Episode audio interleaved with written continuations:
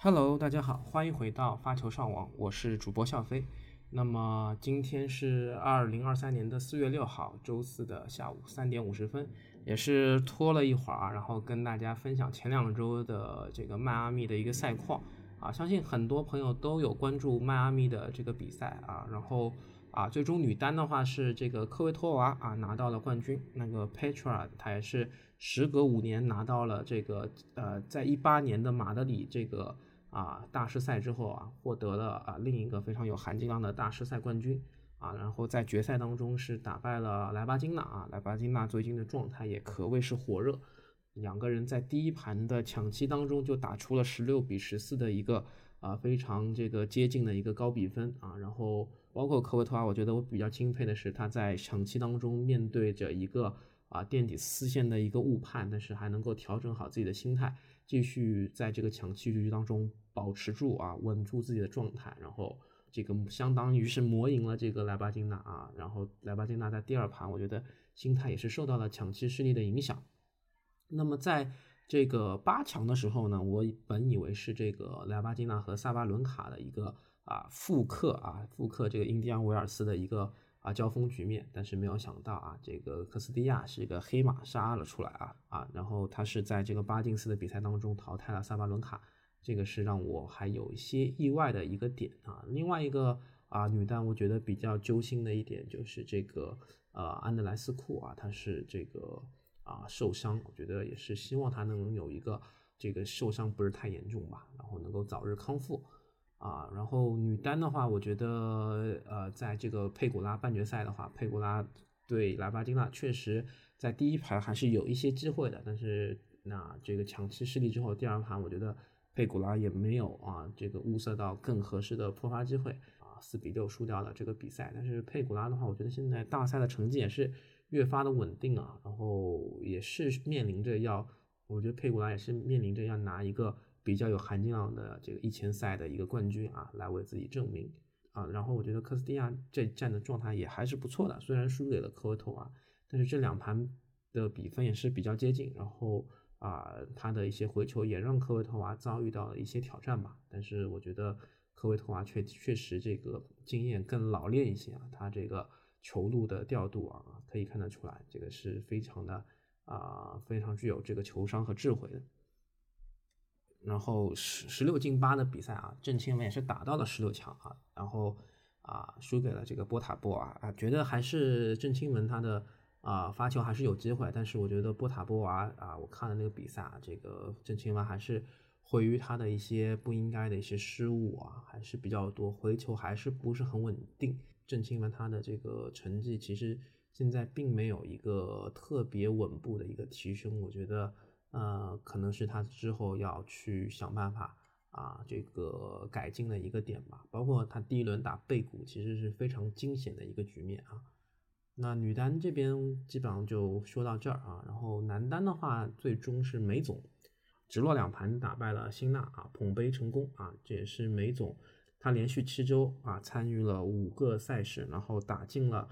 都打进了决赛，然后拿到了四个冠军，然后另外一个拿到了亚军啊。其实梅总的成绩是相当的可观啊。本来以为决赛有可能是复刻，还是复刻这个印第安维尔斯，但是啊，辛纳在这个半决赛啊是打赢了阿尔卡拉斯啊。他们很多的这个交锋的一些啊这个回合的集锦，也是我觉得是整个迈阿密吧，整个迈阿密站啊最精彩的一场比赛。啊，然后，但是在这个决赛当中，我觉得辛纳第一盘还是啊，在梅总这个双误比较多的情况下，还是有一些机会的。但是到第二盘啊，这个第一盘输给梅总啊之后，第二盘这个首盘就被破发了，然后就感觉啊，第二盘已经有点鸡肋了，辛纳可能也没有太多机会。梅梅总的话，他的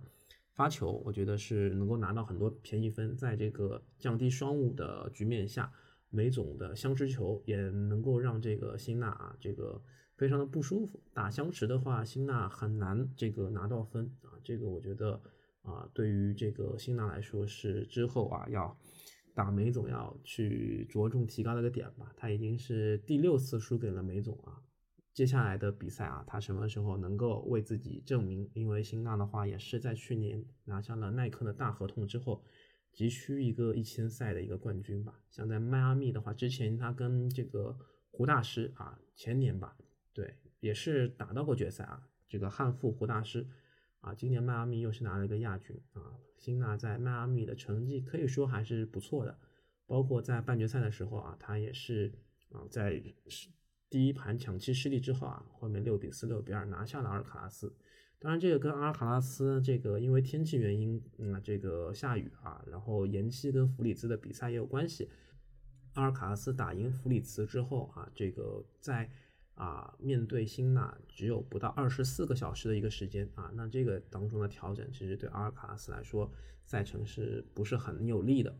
啊？那么其他的这个比赛的话，我觉得呃卡恰能够赢西西帕斯也是展现出这个卡恰诺夫他的一个。啊，大赛型选手的一个发挥吧，我觉得十六进八啊，他这场比赛打的赢的还是非常有说服力的啊。西西的话，我觉得也是这个肩伤之后在调整啊，已经啊这个肩伤之后的调整还不是啊把状态调整的特别好啊，还是有一些问题。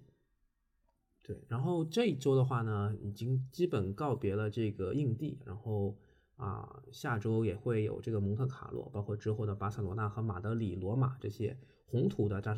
这些红土的这些大师赛啊，然后也可以看一看啊，然后我觉得也可以看一下梅总在这个非常强势的硬地的发挥之后能不能延续，包括像辛纳，其实他的啊，包括这个辛纳和阿尔卡拉斯，他俩的红土上的发挥也还是不错的啊，包括德约。啊，在这个阳光双赛之后啊，也是可以这个复出去打这些红土的比赛啊，也是很期待看他们的一个发挥。